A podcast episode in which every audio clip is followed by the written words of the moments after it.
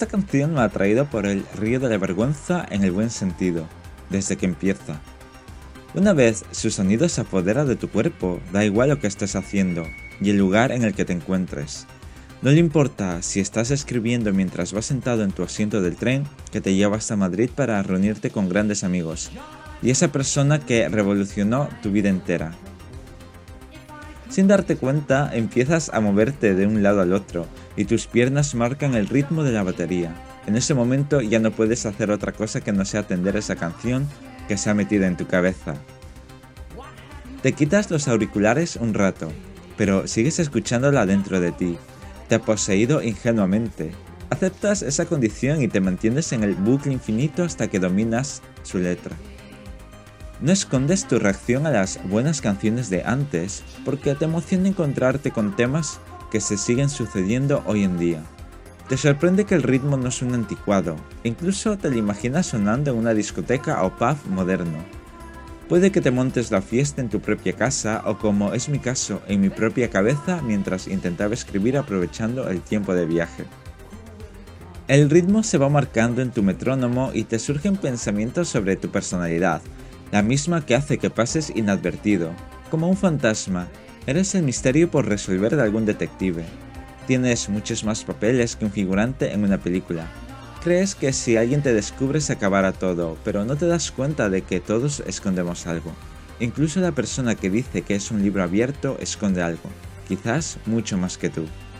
Lo inteligente es aceptar esa verdad y no ir con miedo por la vida.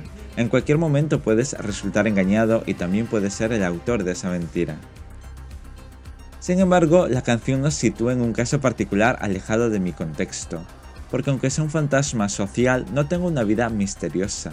Para eso debería haber tenido una vida interesante, caótica y canalla. Entender todas estas cuestiones nos aleja del miedo y por más que te sientas perseguido, Irás un paso por delante porque no te importará o no le pondrás demasiada atención a ese hecho. Incluso te sentirás por encima de todo y serás capaz de decirle a tus miedos que aleje sus perros de ti. Un cara a cara que para muchas personas es casi imposible que suceda.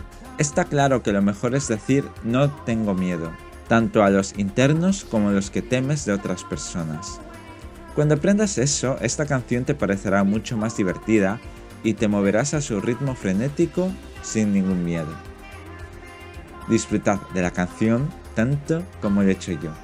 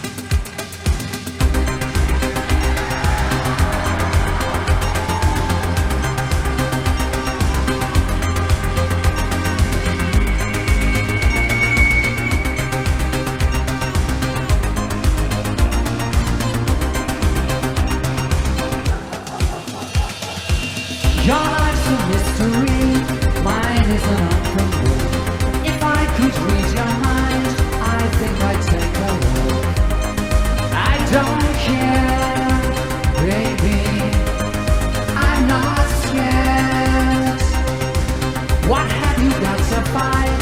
What do you need to prove? You're always telling lies, and that's the